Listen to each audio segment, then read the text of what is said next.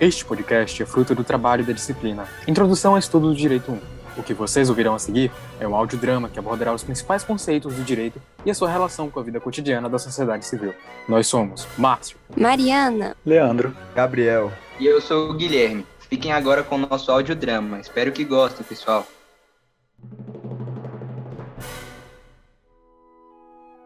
Ó oh, céus, a aula hoje foi tão cansativa. Dar aula no noturno não é mole, mas não há nada melhor do que ensinar para neófitos as maravilhas da introdução ao estudo do direito. O único ônus é que somente agora pude parar para tomar meu vinho. Bem, era uma noite como qualquer outra. Estava cansado, tomando um vinho, não esperava o que estava prestes a acontecer. Que diabos é aquilo? Seria Clodoaldo, filho da vizinha do 502? No carro? Mas ele não é menor de idade. Gente, que absurdo. Estava ali, prestes a acontecer, o fato jurídico que eu usaria como exemplo para todas as minhas futuras aulas.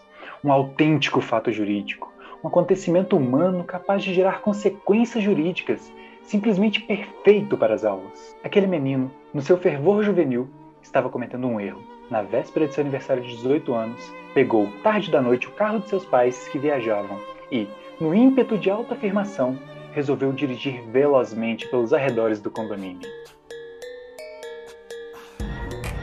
Chama, papai. Falta só meia hora pro meu dezoitão. Eu vou meter um drift. Tomara que aquela gata lá do 302 esteja acordada pra ver eu dando aquela aula, né? E então, ele consumou seu erro.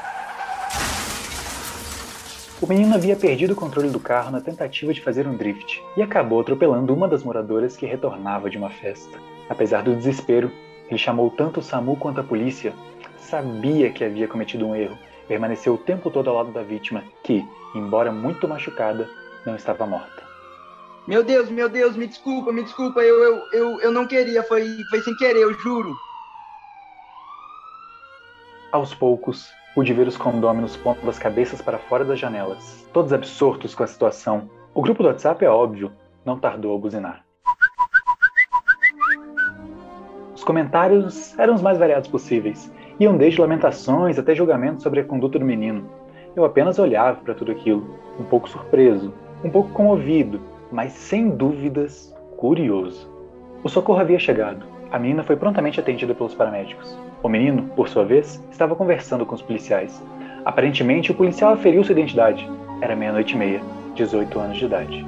Não sabendo ao certo o momento em que o acidente havia ocorrido, cogitaram a possibilidade de se tratar do artigo 303 do Código de Trânsito, lesão corporal culposa.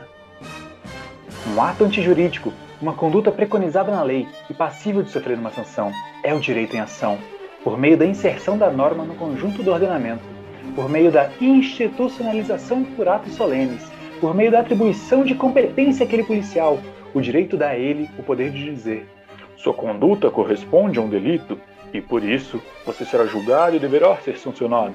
Sim, sim!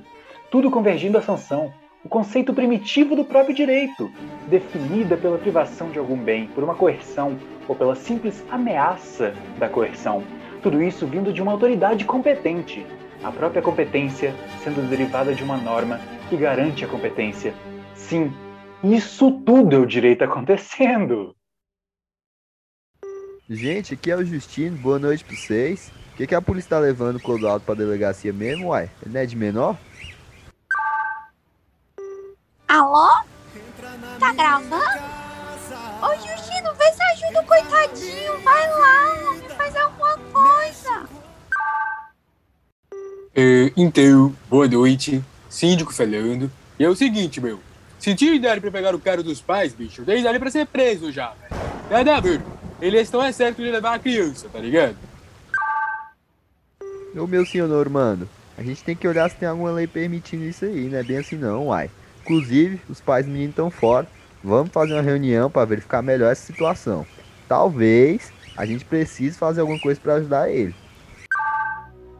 Eu possuía algumas suspeitas e preocupações acerca da situação do menino. Não cabe mencioná-las agora. O importante é que fui para a reunião para ouvir o que aqueles agentes sociais, digo, o que aquelas pessoas falariam. Chegando na reunião, Reconheci o síndico, seu Normando, de cara, com um código de trânsito em mãos. Reconheci também o seu Justino, com seu olhar conciliador. Reconheci Dona Selma, apertando o terço entre os dedos com muita força, como se não existisse mais nada no mundo. O restante não me interessou muito. Olha, meu, vou adiantar logo o processo. Me deu trabalho de procurar o Código de Trânsito e tá aqui, ó. Artigo 303. Praticar lesão corporal culposa na direção de veículo automotor. Penas. Detenção de seis meses a dois anos. Pronto, bichão. O menino vai pro cilindro é isso, meu. Tá no papel, velho. Não pude deixar de pensar comigo mesmo. Pobre Normando. Realmente acredita que desse conjunto de palavras emana alguma verdade, como se existisse alguma essência naquilo ali. Como se a lei não surgisse de diferentes fontes, cada uma com a sua respectiva atribuição, até o momento em que as atribuições se chocam. Se assim não fosse, qual seria a serventia do julgamento? Será mesmo que não é possível que essa norma entre em conflito com outras? Se estamos imputando a uma prescrição caráter jurídico, se estamos garantindo a uma conduta social humana uma consequência que também será julgada e executada por humanos, é possível que seja algo tão simples assim? Para ele, isso não importa, óbvio. O típico positivismo vulgar. O seu síndico, o Clodoaldo é só uma criança, todos erram. O menino só tem 17 anos, estava apenas brincando. O senhor viu que foi só uma brincadeira, faça justiça.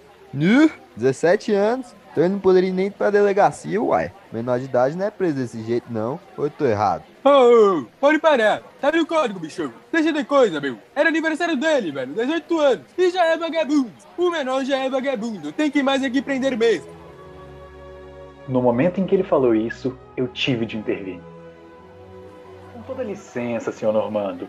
O código pressupõe que o autor da conduta passível de pena seja responsável por seus atos, segundo o artigo 5 do Código Civil Brasileiro, hierarquicamente superior ao Código de Trânsito, pois mais geral, a pessoa fica habilitada à prática de todos os atos da vida civil aos 18. Se o fato ocorreu antes da meia-noite, o menino não pode ser julgado como adulto. A perícia na delegacia deve ser capaz de constatar isso. De qualquer forma, isso que vocês fizeram de se reunir aqui e pensar sobre a possível injustiça é fundamental para a manutenção do direito, pois é possível que haja alguma falha no processo e que alguma violação ocorra, né? Essa organização é fundamental. Parabéns para vocês. No mais, fiquem tranquilos. Irei à delegacia para averiguar se está tudo ocorrendo conforme o Estatuto da Criança e do Adolescente preconiza. Esse sim, senhor Normando, pode ser utilizado nesse momento.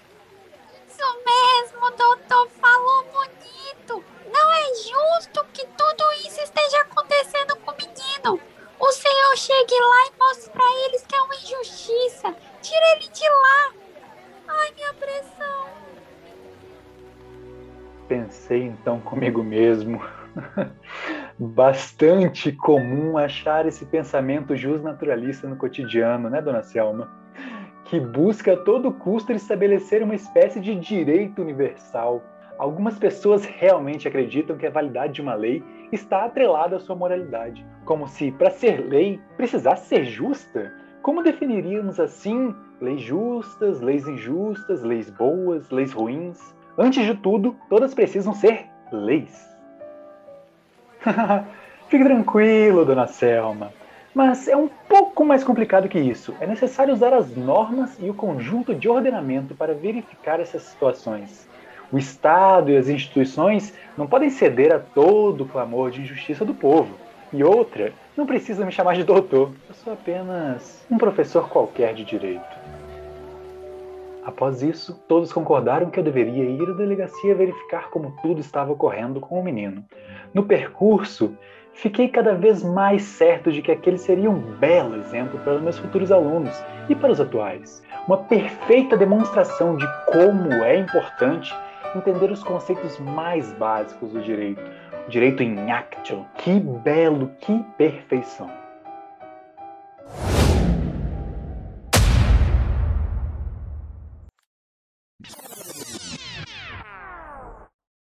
Ei, ei, ei! Não vai embora ainda não temos um aviso para você. É importante ressaltar que os debates por nós levantados, a partir dessas caricaturas, não puderam ser aprofundados, pois possui uma longa tradição dentro da filosofia do direito e da teoria geral do direito. Dessa forma, demandariam muito tempo de exposição, impedindo seu aprofundamento neste podcast.